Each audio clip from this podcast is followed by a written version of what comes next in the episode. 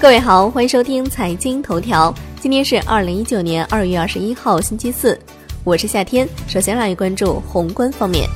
央行有关部门负责人表示，一月份贷款多增及社会融资规模增速回升不是大水漫灌，继续实施稳健的货币政策，并不意味着货币条件维持不变，而是要根据形势发展变化，动态优化和逆周期调节，适度熨平经济的周期波动。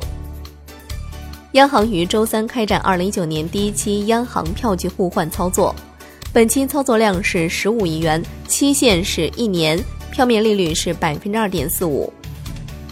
央行公开市场周三开展两百亿元七天期逆回购操作，因当天没有到期逆回购，实现净投放两百亿元。s h i b o 全线下跌，七天期跌二点一个基点，报百分之二点三七七。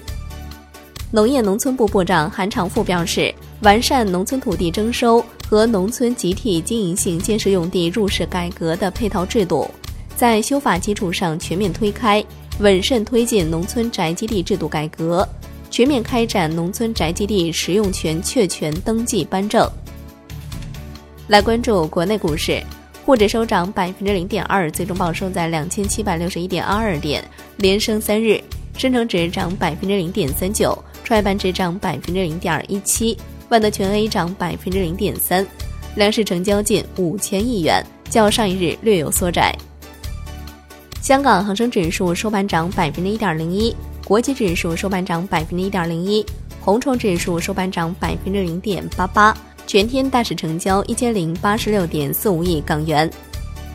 南京银行公告，资产管理业务中心总经理戴娟，资金运营中心副总经理董文昭。及新源基金副总经理李艳三人因个人原因不能正常履职，已指定专人负责以上三人工作。上述情况不涉及当前南京银行及新源基金业务，公司经营管理一切正常。金融方面，央行有关部门负责人表示，一月份票据融资显著增加，支持了实体经济，特别是小微企业。个别企业通过票据贴现和结构性存款套利。只是短期的少数行为，不是票据融资增加的主要原因。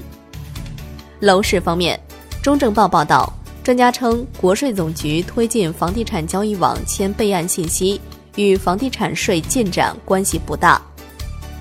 海外方面，美联储一月会议纪要显示，决策者广泛认同在二零一九年结束缩表，同时表示不确定今年是否会再度加息。来关注国际股市，美股小幅收高，截至收盘，道指涨百分之零点二四，标普五百指数涨百分之零点一八，纳指涨百分之零点零三。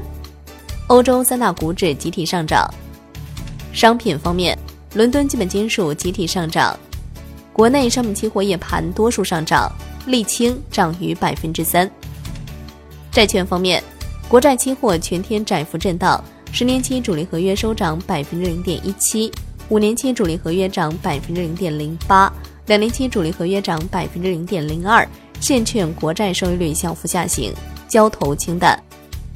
最后来关注外汇方面，在人民币对美元十六点三十分收盘价报六点七二三六，人民币对美元中间价调升八十四个基点，报六点七五五八。好的，以上就是今天财经头条的全部内容，感谢您的收听，明天同一时间再见喽。